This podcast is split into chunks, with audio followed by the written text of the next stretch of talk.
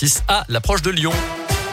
8h30, on parle scoop info local, on parle l'actualité maintenant avec Colin Code. Bonjour Colin. Bonjour Mickaël, bonjour à tous. Et à la une ce matin, on entrevoit peut-être le bout du tunnel. Enfin, la situation sanitaire continue de s'améliorer en France. Baisse du nombre de malades à l'hôpital, du taux de positivité des tests et des taux d'incidence. Une tendance qui pourrait donc pousser le gouvernement à adapter les restrictions sanitaires prochainement, Greg Delsol. Oui, c'est ce qu'a laissé entendre le porte-parole du gouvernement, Gabriel Attal, hier sur BFM TV, avec sur la table l'idée d'un pass sanitaire local. La mesure serait évoquée dès mercredi en Conseil de défense. En gros, les mesures de restriction pourrait être assouplie dans les secteurs où les taux d'incidence sont les plus faibles. Une trentaine de départements ont un taux inférieur à 50 cas pour 200 000 habitants. Seuls trois départements sont toujours au-dessus de la barre des 200, les Bouches-du-Rhône, la Martinique et la Guyane. Nos départements pourraient être concernés par ces allègements puisque les deux plus mauvais élèves de la région, le Rhône et l'Ardèche, culminent à 90 cas pour 100 000 habitants. Le taux de positivité continue également de chuter en France. 1,5%, c'est un plus bas depuis la mi-juillet. Merci Greg. Dans ce contexte, le ministre de la Santé, Olivier Véran, a confirmé ce week-end que l'assouplissement des mesures pourrait englober le pass sanitaire aussi.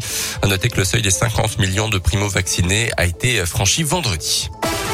Dans le reste de l'actu dans l'un, deux nouveaux drames sur les routes. Hier vers 17h, une conductrice de 90 ans a perdu la vie dans un terrible accident à Lagneux, une collision à pleine vitesse avec un autre véhicule. La seconde automobiliste âgée de 35 ans est grièvement blessée, mais ses jours ne sont pas en danger.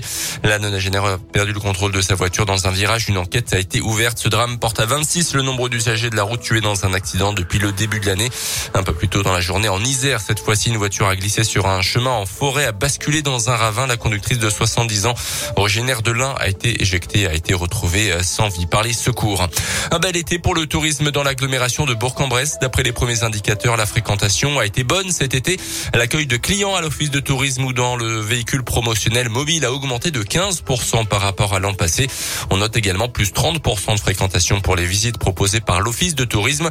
Une clientèle essentiellement locale cette année ou venue du Rhône voisin et du Nord. Un peu de clientèle étrangère tout de même, principalement allemande, belge et hollandaise.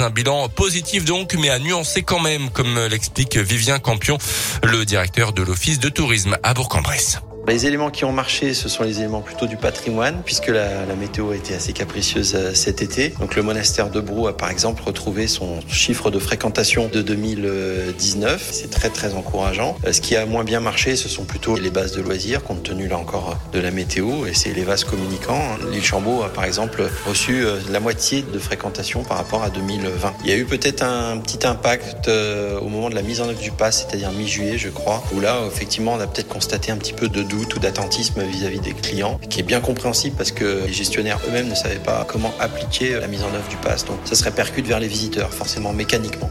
Dans le département de l'Ain, selon le baromètre publié par Un Tourisme, la fréquentation touristique au cours de la période estivale 2021 est jugée bonne, voire très bonne par 75% des opérateurs touristiques. Les sports pour terminer avec du foot en national. Nouvelle belle victoire pour le FBBP vendredi contre Châteauroux 1-0 à Verchères. Nos Bressans sont en tête du championnat, se déplaceront à 7 pour la prochaine journée. Et puis du basket avec une nouvelle victoire là aussi pour la Gielbourg en match de préparation hier à Limoges 68-66.